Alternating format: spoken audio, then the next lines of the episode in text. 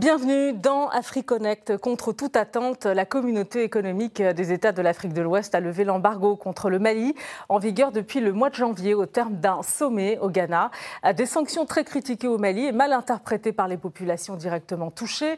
L'institution a même épargné le Burkina Faso et la Guinée-Conakry, toujours suspendus de l'instance, comme le Mali d'ailleurs. Alors pourquoi la CDAO a-t-elle pris euh, cette décision de lever l'embargo contre le Mali? On en parle avec euh, Monsieur Mohamed Saleh Anadif, représentant spécial chargé du Bureau des Nations Unies pour l'Afrique de l'Ouest et le Sahel. Bonjour à vous, Monsieur Anadif, et merci euh, surtout d'avoir accepté notre invitation dans AfriConnect sur RT France.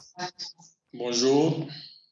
Alors d'abord, je voudrais vous entendre, euh, Monsieur Anadif, sur le principe euh, des, des, sanctions, euh, en partant évidemment de, de l'exemple malien. quelle est votre ligne de conduite à ce niveau? Euh, merci d'abord. Moi, je crois que j'espère que ça, peut nous donner une occasion pour lever un certain nombre d'incompréhensions et d'ambiguïtés autour de ces questions.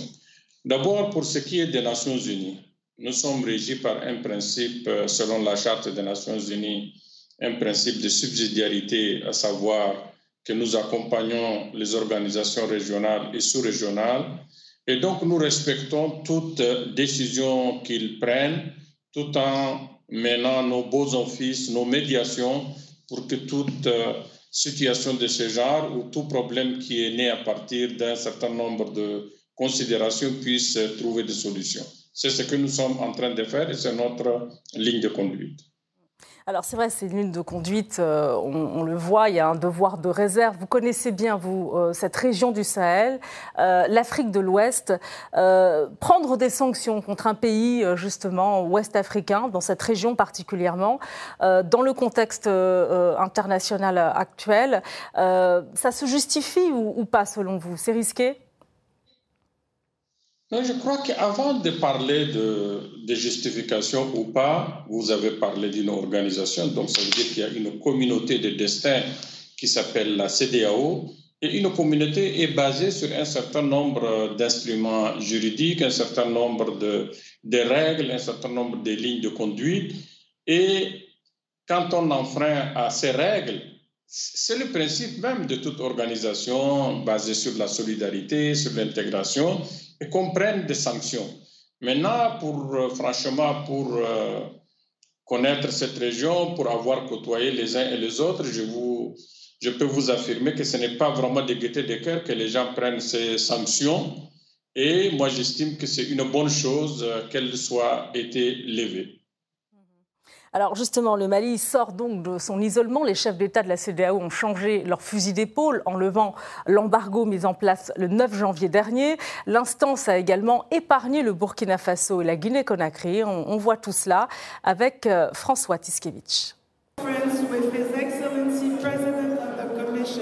Les négociations ont duré plusieurs mois.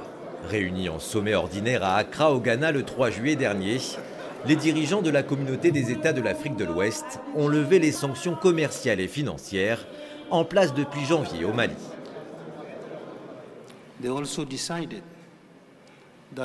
Ils ont également décidé que les sanctions prises en termes de rappel des ambassadeurs des pays membres de la CDAO, ces sanctions sont également levées de sorte que les ambassadeurs seront en mesure de retourner à Bamako au Mali.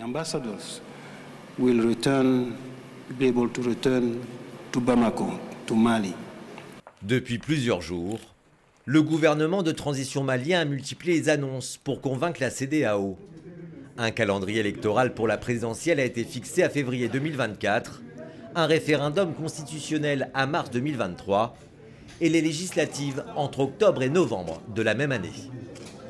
Le gouvernement de la transition exprime sa profonde reconnaissance à toutes les bonnes volontés qui se sont mobilisées pour la levée de l'embargo du Mali et en appelle à la solidarité africaine pour œuvrer ensemble à la réussite du processus de refondation de l'État malien.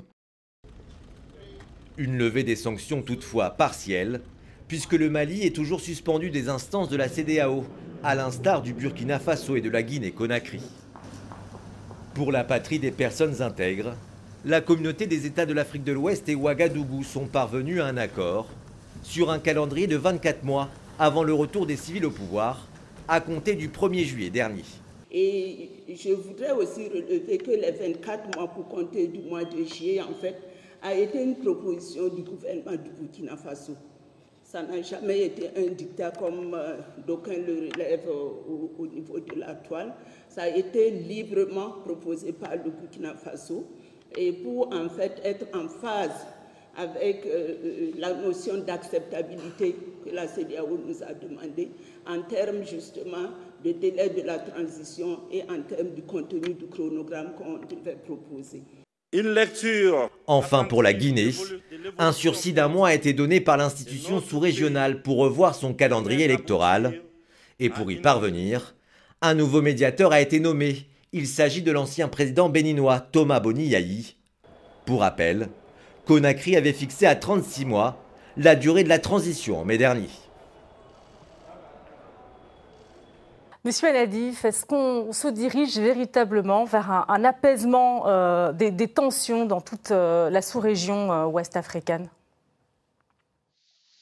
Moi, je crois que d'abord, il faut, il faut relever le fait que la levée des sanctions ou l'acceptation de chronogrammes qui ont été proposés n'ont pas été décidés au pif comme ça. C'est le résultat d'un long processus, de beaucoup de négociations, de beaucoup de va-et-vient. Et donc, euh, je crois qu'après cette levée des sanctions, après ce dégel, après cette euh, acceptation euh, des, des, durées de transition qui ont été fixées, on peut raisonnablement effectivement dire qu'il y a un dégel, il y a une reprise ou un retour normal à des discussions sur maintenant le contenu de la feuille de route qui a été présentée par les uns et les autres. Et l'objectif final, c'est le retour à l'ordre constitutionnel. Et nous nous dirigeons euh, vraisemblablement vers euh, cet objectif. Alors vous, vous étiez euh, présent au sommet d'Accra. Euh, aidez-nous à comprendre comment se sont passées les choses là-bas. Pourquoi d'abord l'instance ouest-africaine a changé euh, d'avis? Qu'est-ce qui a été finalement l'élément déclencheur pour permettre aux dirigeants ouest-africains bah, de, lever notamment cet embargo à l'égard du Mali? Si vous prenez le cas du Mali, et moi, vous savez, j'ai quitté le Mali, maintenant je m'occupe de l'Afrique de l'Ouest en général et le Sahel, mais je voudrais toujours rappeler que le Mali, le coup d'État a eu lieu en août 2020. Depuis lors, un médiateur a été nommé. Des discussions ont commencé. Les processus ont continué. Et si vous vous rappelez, vers la fin 2021, c'est plutôt un chronogramme qui parle des cinq années qui a été proposé par le Malien. Des discussions en discussion, nous sommes arrivés aujourd'hui où la CDAO et le Mali sont arrivés à une durée de 24 mois qui va commencer à partir de mars 2022. Donc c'est pour dire le chemin parcouru, les tractations menées et le compromis fait par les uns et les autres et tout ce que nous voyons comme des et les résultats de ces tractations qui souvent ne sont pas connus et c'est comme si la décision n'obéissait pas à un processus qui a commencé euh, il y a longtemps. C'est plutôt ça que je voudrais rectifier pour dire que c'est le résultat d'un long processus au cours duquel beaucoup de choses ont été dites, des négociations, des discussions et des concessions mutuelles qui nous a amenés à ce résultat. Parce que vous savez aussi, euh, euh, pour suivre le cheminement de, ma question, qu'il y a beaucoup d'observateurs qui estiment euh, qu'on aurait pu éviter tout cela finalement et qu'il y a même des divergences au sein de la CDAO, la communauté des États d'Afrique de l'Ouest. La meilleure façon d'éviter cela, c'est de ne pas faire de coup d'État. Ça, c'est la première chose. Maintenant, les coups d'État ont eu lieu et c'est le principe de toute euh, organisation qui a ses règles, qui a ses conventions, qui a euh, tous ses principes, de, de, prendre cette situation en main et de pouvoir discuter avec les autorités de transition. Et c'est ce qui a été fait. Je crois qu'il n'y a pas euh, quelque chose d'anormal dans ce qui vient de, de, se passer. Et moi, je le comprends vous avez dit que j'ai assisté au dernier sommet. J'ai assisté à tous les sommets de la CDAO depuis 2020 sur euh, la situation au Mali, sur la situation en Guinée, sur la situation au Burkina. Je crois qu'il y a un fil conducteur pour dire que les, les coups d'État ne sont pas acceptables. Si elles se passent, il faut discuter avec les autorités euh, de fait, avec les autorités de transition, pour essayer de voir quel est le meilleur chemin pour pouvoir arriver à rétablir l'ordre constitutionnel. Et entre-temps, il y a des sanctions. Il y a des sanctions statutaires. Il y a des sanctions euh, incontournables. Tout pays qui fait un coup d'État, il est suspendu des instances, aussi bien de la CDAO que de l'Union africaine.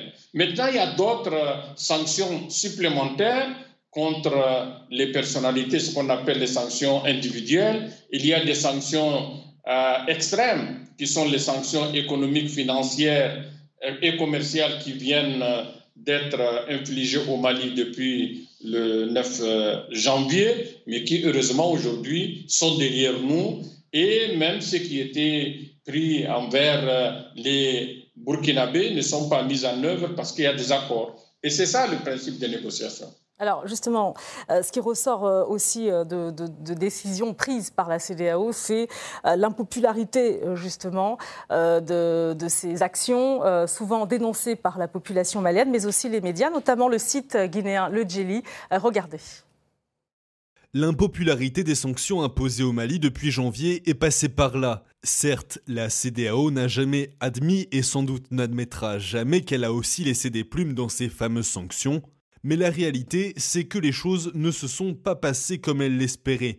L'organisation sous-régionale s'imaginait certainement qu'elle ferait plier la junte malienne en quelques jours, mais celle-ci, avec le soutien entier des Maliens, a supporté la dure réalité pendant six longs mois, ce qui a exposé la CDAO à toutes les formes de critiques. Sa légitimité, qui n'avait déjà pas particulièrement la cote, en a pris un coup. Alors la CDAO qui aurait laissé des plumes, notamment en matière de crédibilité et de légitimité, euh, Monsieur Anadif. Vous savez, c'est le propre euh, des organisations. Elles ont, c'est vrai, et c'est le cas de la CDAO. Pour ceux qui suivent euh, l'évolution de la CDAO, il y a quelques années, dans les années 2000, c'est l'une des organisations sous-régionales qui a été citée en exemple en termes d'intégration économique, en termes de libre circulation des biens et des personnes. C'est la même CDAO qui a réglé le conflit au Libéria, le conflit en Sierra Leone, qui a réglé le conflit euh, en Gambie, qui a réglé le conflit en Guinée-Bissau. Et donc, quand on est membre d'une organisation de ce genre, il y a des principes. Et le respect de ces principes est une règle sacrée toute personne, tout pays qui a pris ses engagements et qui déroge à ces principes, c'est normal euh, qu'elle lui soit appliquée. Maintenant, c'est vrai, quand je discute avec les chefs d'État, personne n'a accepté de prendre ces sanctions ou de valider ces sanctions gaieté de cœur. Et j'ai dit, je viens de le dire, que, que le fait de lever les sanctions est un soulagement pour tout le monde. Soulagement pour les Maliens qui en ont beaucoup souffert, mais soulagement aussi pour les chefs d'État africains qui n'ont jamais eu l'intention d'imposer des sanctions, surtout au final, qui font souffrir les populations. Et au-delà des populations maliennes, même les autres populations de la sous-région, parce qu'on est dans une région qui est intégrée, qui a la libre circulation et, et un certain nombre de pays ont quand même des relations commerciales avec, euh, avec le Mali et le, et le, et le, et le ressenti le même, ce n'est pas seulement chez les Maliens, même chez les autres populations. Alors justement, à l'heure où il est question d'instaurer une zone de libre-échange continentale, euh, la CDAO elle-même, c'est un instrument euh, d'intégration aussi euh, régionale, d'intégration économique. Est-ce que vous avez sincèrement le sentiment que la solidarité africaine est à l'œuvre ou pas? Ah, j'y crois, j'y crois fermement, j'y crois fermement, et d'ailleurs même c'est cette solidarité qui a fait qu'aujourd'hui on a levé les, sanctions, et je l'ai dit, je le répète, la CDAO est l'une des organisations sous-régionales de l'Union africaine où les populations sont par nature par éducation panafricanistes, sont pour l'unité, sont pour l'intégration. Ils ont, été cités, ils sont cités toujours comme un exemple. Il y a, c'est vrai, depuis un certain temps, il y a cette résurgence de coup d'État qui, en l'espace de deux ans, la sous-région a connu trois. Évidemment, à la suite de ça, euh, il peut y avoir euh, des ressentis, il y a eu des problèmes, il y a eu des incompréhensions, mais ce qui est le plus important, c'est que l'organisation est restée fidèle à ses principes et les autres pays également, tout en désapprouvant la dureté des sanctions, les autres populations, tout en désapprouvant aussi ce qu'ils ont vécu, sont restés toujours solidaires et sont restés toujours fidèles à leur organisation. Quand vous voyez les éléments que vous venez de publier, malgré la dureté, jusqu'à là, aucun des gouvernements de la transition n'a rejeté la probe sur la CDAO. Il estime, c'est vrai, qu'il y a un certain nombre de mesures qu'il trouve injustes, peut-être qu'elles ne sont pas normales vu de leur côté, mais la CDAO est restée fidèle à ces instruments juridiques qui la régissent avec l'ensemble des pays et qui sont des engagements qui ont été pris par les uns et les autres. Alors, euh, vous, vous parlez, vous mettez en avant évidemment cette solidarité africaine qui pourrait expliquer la levée euh, des, sanctions. Pour le site euh, guinéen Djeli, eh bien, il avance d'autres explications. On regarde. Beaucoup ayant vu dans les restrictions imposées au Mali des décisions dictées par Paris et exécutées par des dirigeants africains présentés comme de simples valets de l'ancienne métropole. Le manque à gagner que les mêmes sanctions ont induit pour les économies ivoiriennes et sénégalaises en particulier a également mis en relief le peu de pertinence des décisions de la CDAO.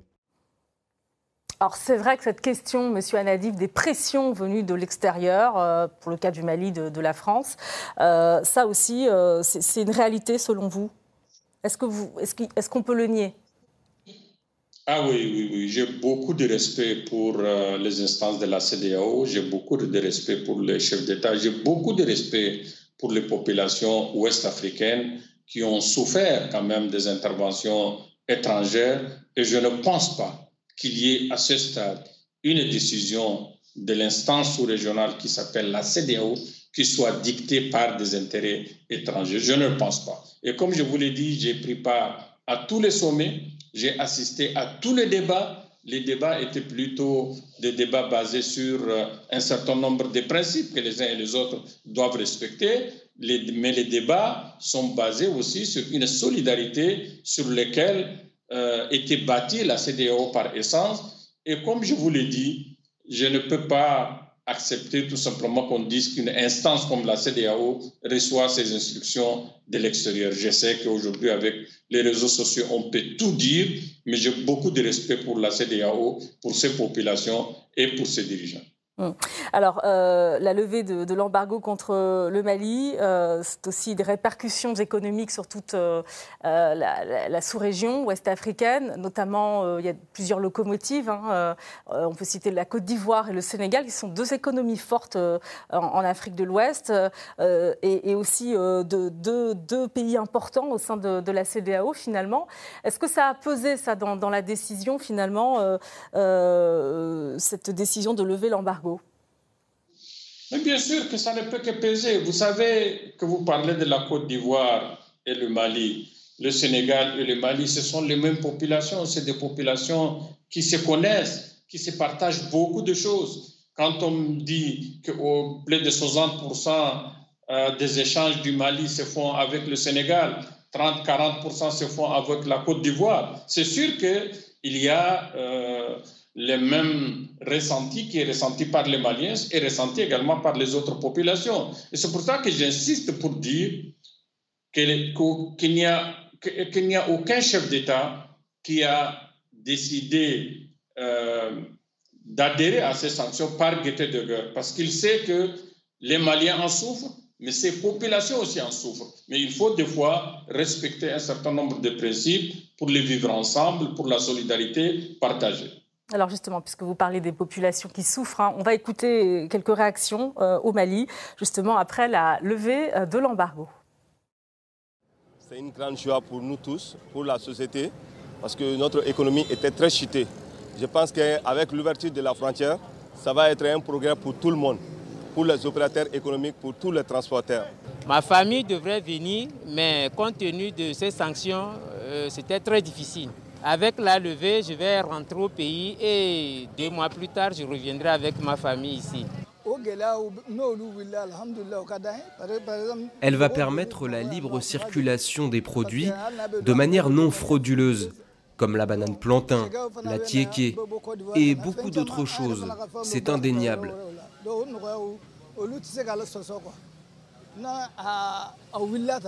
En plus de cela, ils vont éviter des tournures pour importer les produits et le transport sera diminué.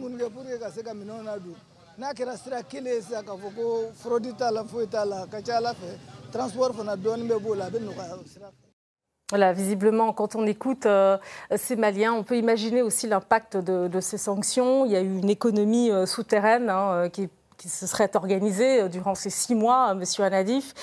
finalement, est-ce qu'on est capable de mesurer aujourd'hui l'impact des sanctions économiques et financières contre le Mali sur les économies ouest-africaines?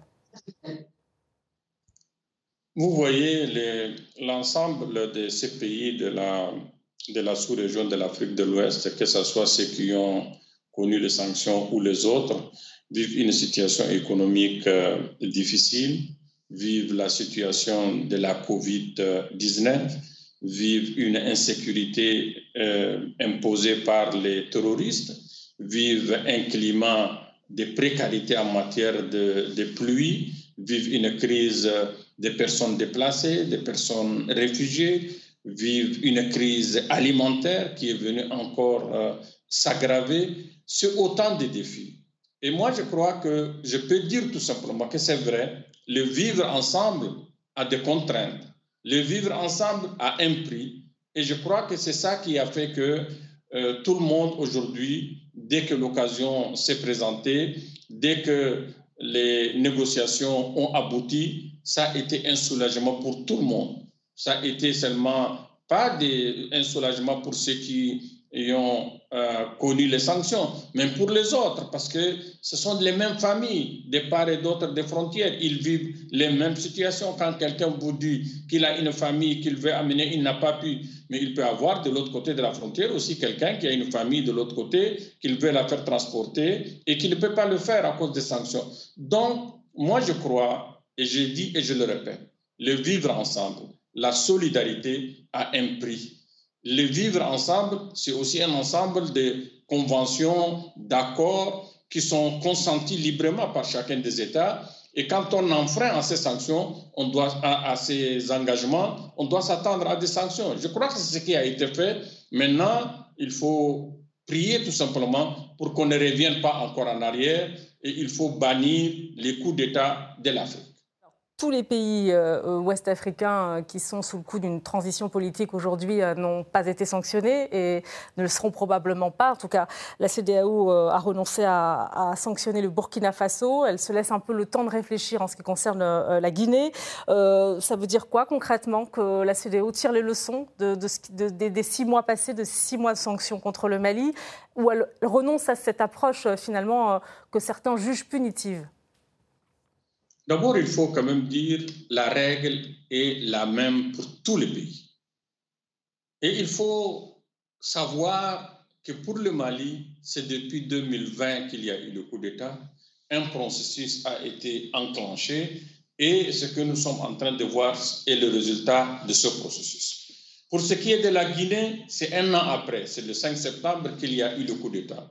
Depuis lors, la CDAO a nommé un médiateur lequel médiateur n'a pas reçu l'agrément des autorités guinéennes. C'est vrai, il y a eu un temps mort et depuis le dernier sommet, un nouveau médiateur a été nommé. Le processus va être enclenché. Les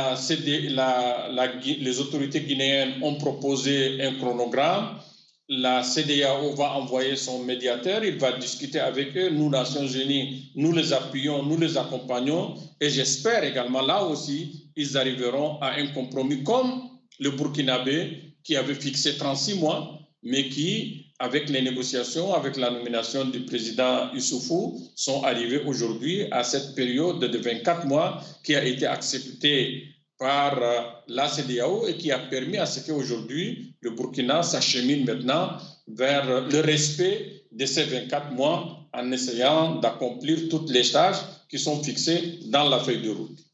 Finalement, on voit que les transitions politiques, que ce soit au Mali, au Burkina Faso, et peut-être euh, euh, ça va se confirmer pour euh, la Guinée dans un proche avenir, les, transitions sont finalement reconnues par les instances panafricaines. ça signifie qu'on entrerait véritablement dans une phase de normalisation aujourd'hui en, Afrique de l'Ouest. Ça veut dire qu'on, que, les coups d'État sont, sont, derrière nous maintenant? C'est sûr qu'il y a des leçons à tirer de ce qui s'est passé.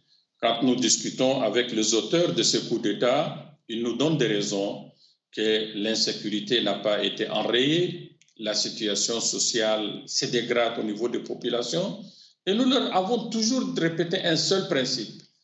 Il peut y avoir des problèmes, il peut y avoir des défis, mais la solution à ces problèmes n'est pas le coup d'État. La CDAO a connu des coups d'État dans les années 2000. On en est sorti deux décennies, pratiquement les choses euh, sont revenues à l'ordre. Il y a eu cette réjouissance depuis 2020. Nous tendons, je suppose, et je l'espère, je le souhaite, vers la fin de cela et que la CDAO retrouvera sa place d'une organisation euh, sous-régionale modèle qui a déjà accompli des pas très importants en matière d'intégration régionale, libre circulation des biens et des personnes et c'est cette place-là qu'il faut souhaiter. Mais, vous savez aussi, Monsieur Anadif, qu'il y a, vous parlez vous des populations, il y a un souffle aussi de la part de la société civile qui aspire à, plus de, de, de, de liberté, euh, de développement aussi économique. Et, souvent, euh, les changements, euh, je veux dire, politiques, bah, souvent, ça, ça vient des populations également. Vous le savez aussi? C'est vrai, c'est vrai. Nous écoutons la société civile. D'ailleurs, nous travaillons avec la société civile. Et quand j'étais venu euh, dans mon nouveau poste, j'avais dit que la CDAO fait, fait face à plusieurs euh, défis. Le défi sécuritaire, le défi de l'alternance démocratique qui a connu quelques difficultés avec les coups d'État, avec le conflit post-électoraux, avec les changements de, constitution. Tout ça, ce sont des défis que la, la, société civile les a relevés. Nous discutons avec eux et nous encourageons pour que tous ces défis, dont le changement climatique, puissent euh, trouver des solutions pour que la CDAO retrouve sa stabilité euh, son, sa nature modèle qu'elle a jouée pendant les deux dernières décennies. Monsieur Anadif, merci beaucoup euh, pour euh, cet entretien accordé à AfriConnect. C'est à moi de vous remercier et ça a été un plaisir. Merci à vous de nous avoir suivis. Retrouvez AfriConnect sur nos réseaux sociaux et notre site rtfrance.tv. À très bientôt dans AfriConnect sur RT France.